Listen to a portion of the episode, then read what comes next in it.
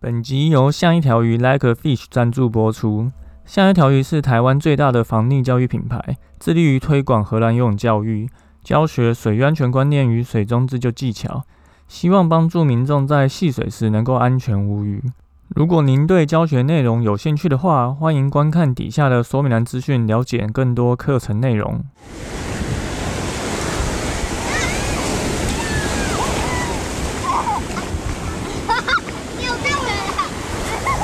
现在时间下午五点钟，海水浴场关闭，请尽速从水里上来，谢谢。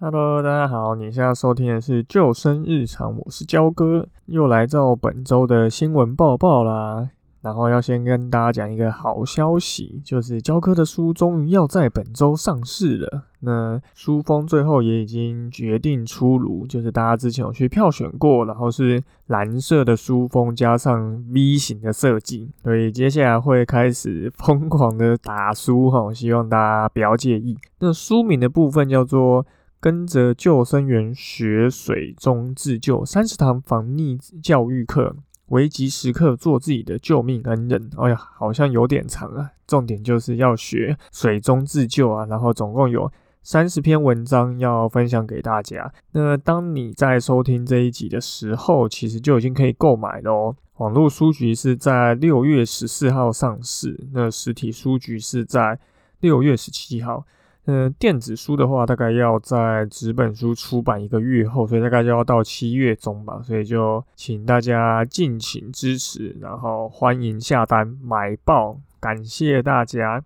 好，那本周的新闻报报一样有三件事情要跟大家说。第一个就是最舒服躺着的游泳方法，叫做救生仰泳。那很多人听过仰式啊，那仰式就是一般竞技式游泳会教你手往后滑，然后脚用自由式打水的一个方式。那救生仰泳不一样，救生仰泳也是躺在水面上游，那它一样可以游很长的距离，然后不会疲劳。可是他的手跟脚动作跟一般的仰视不太一样，那他是在我们救生员训练的时候才会教的，然后也叫基本仰泳，他基本上是透过。脚踢蛙脚，那手是从胸口拉到头旁边，然后画一个半圆的方式，把水推到脚旁边，哈，那等于是脚踢一个蛙式的画圆，然后手做一个划手的画圆，所以这个游法跟传统的仰式是不太一样。那这个游法的好处是什么呢？它一样可以帮助你在踩不到底、没有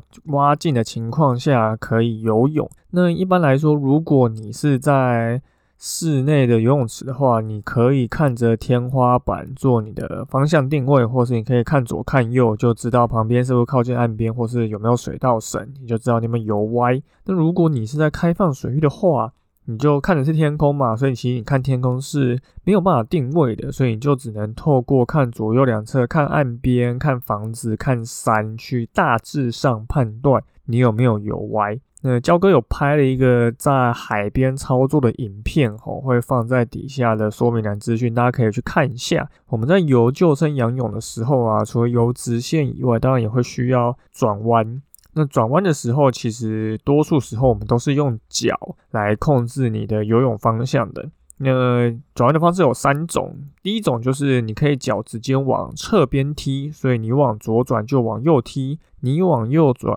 就往左踢，所以其实没有什么太大的难度哦，就跟划船一样，你往右划就往左转，你往左转往右转的话，你就要往左划。那再来第二种方法就是你可以以你的膝盖为圆心，然后将脚用螺旋桨式或者是打蛋式踩水的方式做旋转，那这个旋转就会去刮水，就会让你人可以转弯。那这两个方法基本上都是你可以在原地直接转弯的一个方式哈。那如果你这两个做法你觉得你做起来不太顺利的话，那你当然也可以直接往侧边游，你就是会游一个。比较大的回转半径，那这个就是第三个做法。因为你在游泳池可能有水稻绳，所以你可能会撞到，会比较难转弯。可是如果你是在西边或者海边，其实在没有边界的情况下，你转一个比较大幅度的游法是没有什么太大问题啊。这个游法其实焦哥平常就是会在海边是蛮常使用的，就戴着墨镜看着蓝天白云，想一下晚上要吃什么哈。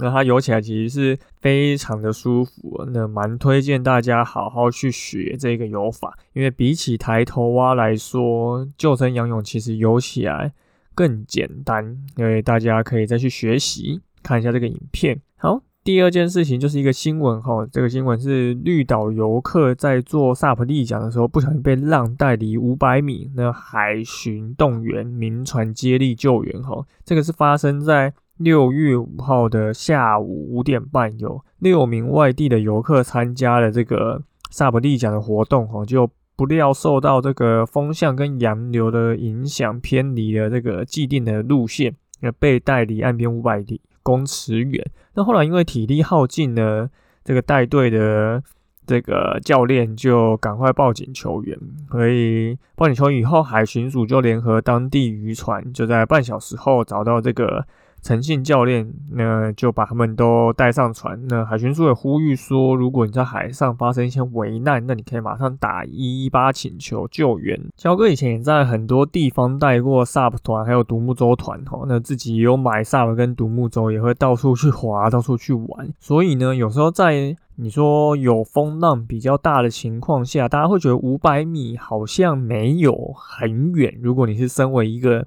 有常在从事这个活动的玩家，你可能一滑都是滑三四公里，甚至十公里、二十公里，其实都是很常有的事情。所以五百米感觉没有很远，好像不需要。很难的情况就可以回到岸边。可是如果你真的是遇到一个风浪比较大的情况下，你可能划个十分钟都有可能没有前进哦。交给以前在清水断崖带独木舟团的时候，也有遇到这个情况，就划十分钟，好像看着岸边的山，你都觉得你根本没有在移动。所以如果你对教专业的教练是这样子的话，那你在一般游客这种可能没有在从事什么水上活动的游客。他可能滑个三十分钟就很累，那一个行程可能都是两到三个小时。所以回程的时候其实是最容易体力不济的时候，尤其如果你的回程是逆风逆流的话，那出去容易，回来就难。所以带团的教练除了要有基本的体力跟滑行的技巧以外啊，就是关于事前在天气的判断，其实是非常重要。